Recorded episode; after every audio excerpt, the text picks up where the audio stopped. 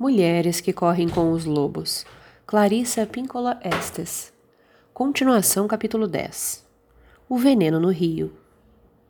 Há inúmeros mitos relativos à deteriorização e represamento do criativo e do selvagem.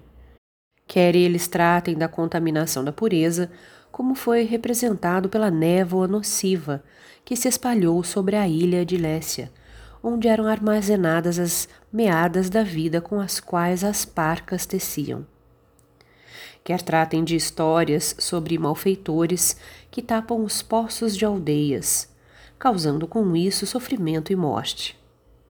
Duas das histórias mais profundas são as atuais, Jean de Florette e Manon da Primavera.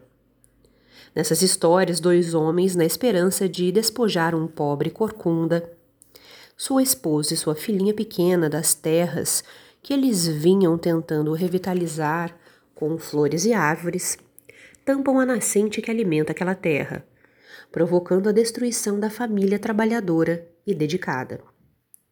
O efeito mais comum da poluição na vida criativa da mulher é a perda da vitalidade. Isso prejudica a capacidade da mulher de criar ou agir no mundo lá fora. Embora existam épocas nos ciclos da vida criativa saudável da mulher, nas quais o rio da criatividade desaparece no subsolo, temporariamente.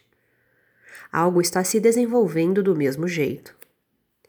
Nessas ocasiões, estamos em incubação.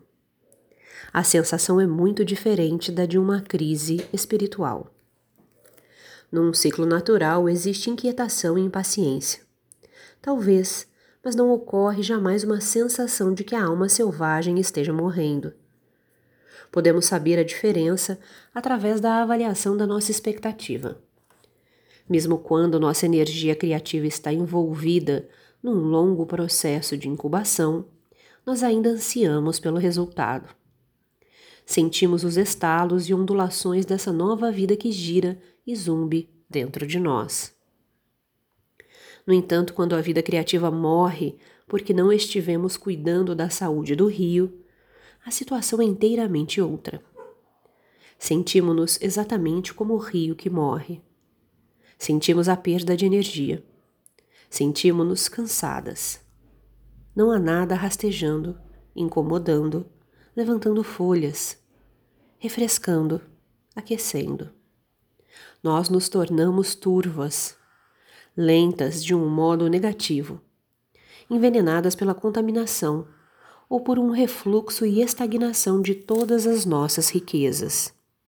Tudo dá a impressão de estar poluído, impuro e envenenado. Como pode a vida criativa da mulher ser poluída? Esse enlameamento da vida criativa invade todas as cinco fases da criação: a inspiração, a concentração, a organização, a implementação e a manutenção. As mulheres que perderam uma ou mais dessas fases relatam que não conseguem pensar em nada de novo, de útil, ou que desperte sua empatia. Elas se veem facilmente perturbadas por casos de amor, pelo excesso de trabalho, pelo excesso de lazer, pela fadiga ou pelo receio de fracassar. Por vezes elas não conseguem dominar a mecânica da organização e seus projetos acabam espalhados por aí em centenas de lugares, aos pedaços. Às vezes os problemas se originam da ingenuidade da mulher acerca da sua própria extroversão ela acha que ao fazer alguns movimentos no mundo exterior, realmente fez alguma coisa. Isso equivale a fazer os braços de alguma coisa, mas não as pernas nem a cabeça, e considerá-la pronta. Ela se sente necessariamente incompleta. Às vezes a mulher tropeça na própria introversão e quer simplesmente que as coisas existam só porque ela deseja. Ela pode acreditar que basta pensar que a ideia é suficientemente boa e que não há necessidade de nenhuma manifestação externa. Só que ela se sente despojada e incompleta do mesmo jeito. Todas essas são manifestações de poluição no rio. O que está sendo fabricado não é a vida, mas algo que inibe a vida. Outras vezes ela sofre agressões por parte daqueles que a cercam ou das vozes que lhe soam na cabeça. Abre aspas. O que você faz não está bem certo. Não é bom o suficiente. Não é suficientemente isso ou aquilo. É pretensioso demais, ínfimo demais, insignificante demais, demora demais. É fácil ou difícil demais. Fecha aspas. Isso equivale a derramar cádmio no rio. Há uma outra história que descreve o mesmo processo, mas emprega um simbolismo diferente. Na mitologia grega, há um episódio no qual os deuses determinam que um grupo de aves chamadas arpias deverá punir o indivíduo conhecido como Fineu. Cada vez que a comida de Fineu é servida magicamente, o bando aparece voando, rouba parte do alimento, espalha outra parte e defeca sobre o resto, deixando o pobre homem com uma fome extrema. Essa poluição literal também pode ser compreendida em termos figurados, com uma fieira de complexos internos à psique, cuja única razão de ser consiste em atrapalhar.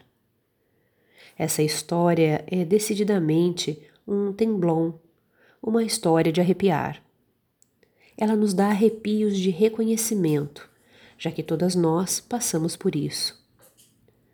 A síndrome das arpias destrói através do menosprezo aos nossos talentos e esforços, e através de um diálogo interior de enorme depreciação. A mulher propõe uma ideia, e a arpia caga sobre ela. A mulher diz: Bem, acho que eu devia fazer isso e aquilo. A arpia responde: Que ideia idiota! Ninguém vai ligar para isso. É ridiculamente simplista. Ora, ouça o que eu digo. Suas ideias são todas estúpidas. As pessoas vão rir. Você realmente não tem nada a dizer. É assim que a arpia fala. As desculpas são outras formas de poluição. De escritoras, pintoras, bailarinas e outras artistas. Houve todo tipo de desculpa inventada desde que a terra esfriou. Bem, um desses dias vou arranjar tempo para o meu trabalho. Enquanto isso não acontece, ela se mantém numa depressão sorridente. Abre aspas. Estou ocupada. É, consigo um tempinho aqui e ali para escrever. Ora, escrevi dois poemas no ano passado. É, e terminei um quadro e parte de outro nos últimos 18 meses. É, a casa, as crianças, o marido, o namorado, o gato, o bebê precisam de minha total atenção. Vou conseguir me dedicar ao meu trabalho. Não tenho dinheiro, não tenho tempo. Não consigo encontrar tempo. Não consigo criar tempo. Não posso começar sem ter os melhores e mais caros instrumentos ou experiências. Simplesmente não estou com vontade agora. Ainda não estou com a disposição de ânimo certa. Só preciso de pelo menos um dia para conseguir. Só preciso de uns dias para conseguir. Só preciso de algumas semanas comigo mesma para conseguir. Eu só. Eu só. Fecha aspas.